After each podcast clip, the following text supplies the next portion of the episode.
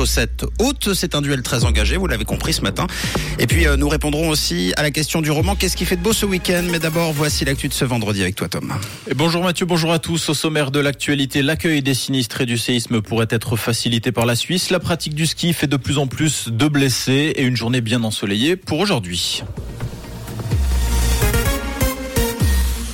La Suisse pourrait accueillir des sinistrés turcs. La nouvelle conseillère d'État en charge de la justice, Elisabeth Baumschneider, propose d'accueillir des victimes qui ont perdu leur maison suite au séisme de lundi. Ceux qui ont de la famille en Suisse doivent pouvoir venir temporairement et facilement dans notre pays, a déclaré la jurassienne dans le Blick. Elle veut par ailleurs créer des visas spéciaux pour les personnes concernées. Au vu de la situation de l'asile tendue en Suisse, il se pourrait que seuls les citoyens turcs hébergés par des proches puissent entrer dans le territoire. On rappelle que le dernier bilan sur place fait état de plus de 21 000 morts et des dizaines de milliers de blessés. Le ski, sport à risque. Chaque année, plus de 60 000 personnes se blessent sur les pistes de ski en Suisse. Selon les journaux du groupe Tamedia, environ 4 000 d'entre elles sont si gravement atteintes qu'elles sont encore incapables de travailler après trois mois. Et les chiffres ont tendance à augmenter avec les années, de même que les blessures graves.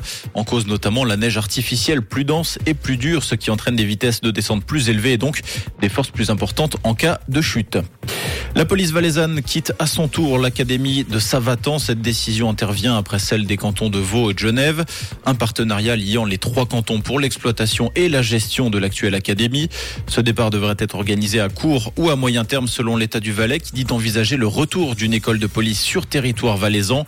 Le commandement de police cantonale sera chargé d'étudier toutes les possibilités liées à ce changement.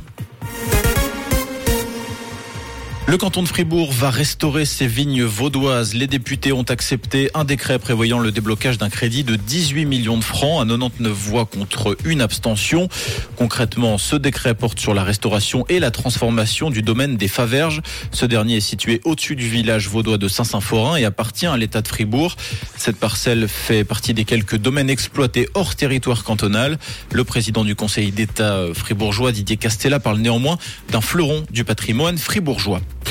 Le logiciel Chat GPT est pratiquement capable de réussir le difficile examen de médecine aux États-Unis.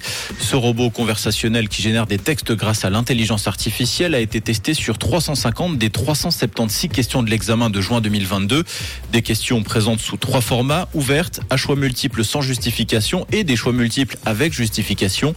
Après analyse des réponses, le logiciel a obtenu un score situé entre 52,4 et 75% de bonnes réponses. Généralement, le score nécessaire pour réussir l'examen est de 60%.